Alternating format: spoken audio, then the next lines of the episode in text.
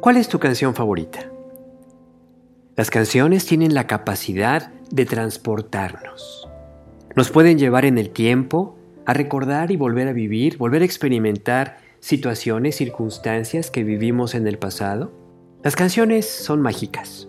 Por ejemplo, hay canciones que tú escoges para hacer ejercicio, canciones que eliges para salir a caminar, canciones que eliges para tocar en el auto, a lo mejor en un viaje largo en carretera.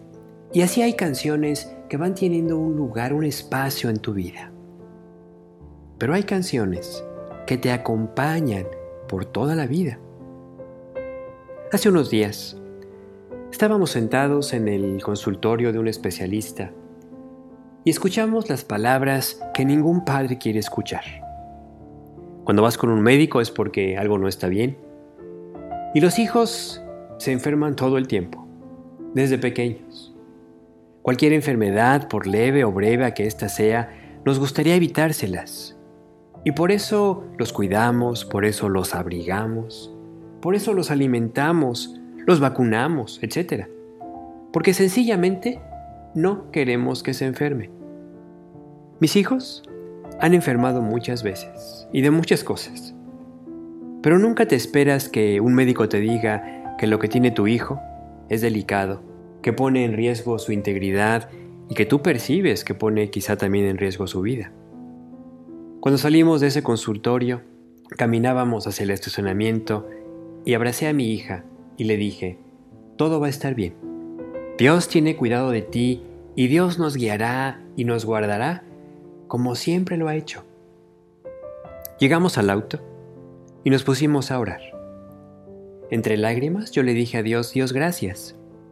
Gracias por habernos mostrado lo que está ocurriendo en el corazón de Sara. Le dije a Dios, Dios, yo sé que no son para mí las mejores noticias, pero sabemos algo, tú estás en control. Y si es tu voluntad, yo sé que tú la puedes sanar, sanarla completamente y vamos a seguir confiados y seguros de su amor por ella. Arranqué el motor y como suelo hacerlo, mi hija puso música y empezó a cantar. Era una de esas canciones de su lista de favoritas, una canción que en esos momentos tomó sin duda un nuevo significado y un nuevo sentido para mí y seguramente también para ella. La canción en sus frases dice, voy a vivir con un corazón fuerte. No importa lo que venga, no importa lo que se presente. Tengo fe, no me rendiré, no me romperé. Con respeto y empatía para el niño que canta esta canción y sus padres, porque en nada se compara el problema de corazón que este niño tiene y que inspiró esta conmovedora letra con lo que mi hija padece. Pero déjame decirte, ¿quién le puede negar a un padre el derecho de llorar por la enfermedad de su hija, aunque ésta sea menor que la de otros? ¿Qué más viene adelante? No lo sabemos. Pero sí sabemos quién va delante de nosotros. Sabemos que Dios nos ama y que Dios ama a mi hija Sara más que nosotros mismos como padres. Y que Él tiene un propósito de bien para su vida y también para la de toda nuestra familia. Y pensando en esto, mientras avanzamos juntos en esta ruta, no puedo dejar de recordar esa otra canción, esa canción de David, ese Salmo 23 que Dios inspiró en su corazón y que dijo, ciertamente el bien y la misericordia me seguirán todos los días de mi vida y en la casa de Jehová moraré por largos días.